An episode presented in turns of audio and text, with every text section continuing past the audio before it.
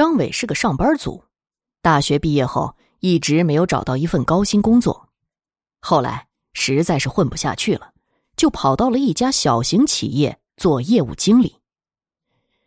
虽说是个经理吧，但他那点工资，想买房的话，还得等二三十年呢。女朋友很漂亮，但他一直不敢求婚，自己没房没车，求了也白求。张伟很着急呀，因为最近丈母娘家已经发话了，要是年底张伟还是存不够买房的钱，别说结婚了，关系都不保了。这天，张伟接到一个电话：“您最近是不是想买房却没钱呢？我们银行可以帮助您，只要您能存五十万到我们银行。”张伟火了，要是有五十万首付，他早就交了，还用得着银行帮忙吗？但他忽然意识到，对方刚说的不是银行，而是银行。我们就将免费赠送您一套房子，而钱将会按月份返还给你。真的？是的，但是。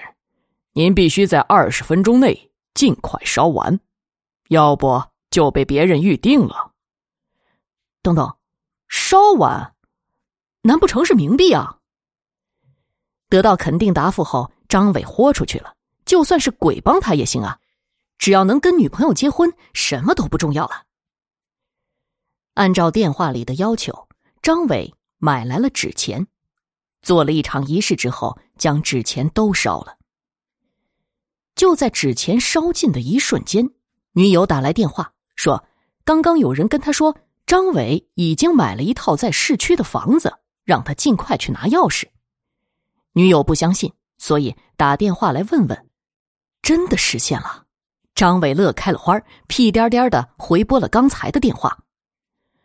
我还想买车，还有什么活动吗？有的，我们有存私人用品。赠豪车一辆活动，私人用品本行会在未来二十四小时内返还。十分钟后，张伟领到了一辆宝马，他从未有过如此幸运的感觉。兴奋的他迫不及待的坐上了新车，奔驰在高速公路上。他忘记了自己的车技并不好，一辆卡车猛地开来，躲闪不及的他连车一起。被撞上了天。这时，手中的手机自动接通。您好，您的私人用品钥匙现在返还给您。快要摔下来的一瞬间，张伟看到自己的钥匙正直立的在地上，正对着他的脑门。您的五十万现在。返还十万给您。肇事司机看到了这不可思议的一幕：一大堆冥币飘荡在宝马车主的尸体上空。